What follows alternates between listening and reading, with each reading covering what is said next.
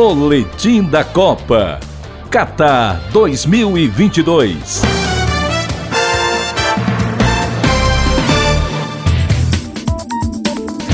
A seleção canarinho ficou pelo caminho, mas a Copa do Mundo do Qatar 2022 ainda tem muito a ver com o futebol brasileiro, cujo rei Pelé foi homenageado dois dias após a eliminação. Parecia um bálsamo para aliviar a ressaca da derrota. Alejandro Domingues, presidente da Comebol, Confederação Sul-Americana de Futebol, propôs a substituição de três das cinco estrelas sobre o escudo brasileiro por três corações para homenagear os três títulos mundiais do Rei Pelé, 1958, 62 e 70 e exaltar a cidade natal dele, Três Corações, em Minas Gerais.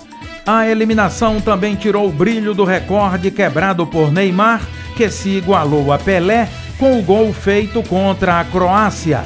Pelas contas da FIFA, Neymar chegou aos 77 gols em 124 partidas oficiais pela seleção brasileira. Pelé precisou de apenas 91 jogos para balançar as redes 77 vezes com a camisa 10. Se serve como consolo, a ressaca contou com a vingança em uma competição sul-americana de bocha. A pernambucana Andresa Vitória, de 21 anos, tornou-se campeã paralímpica, medalha de ouro sobre Dora Bazic representante croata na competição, realizada no Rio de Janeiro. E a melhor notícia pós-ressaca foi a convocação dos árbitros brasileiros Rafael Klaus e Wilton Pereira Sampaio para seguirem no Catar, com a possibilidade de serem escalados para a final do torneio. Com quatro jogos na Copa do Catar, o Hilton Pereira Sampaio teve uma atuação criticada pelos ingleses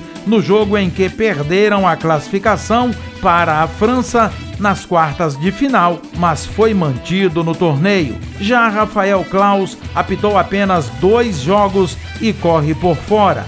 O Brasil é o único país que segue com dois dos dez árbitros mantidos em Doha. Quem sabe o Brasil estará na final da Copa do Mundo do Catar 2022 no apito. Informações Copa do Mundo 2022 aqui na sua FM Assembleia.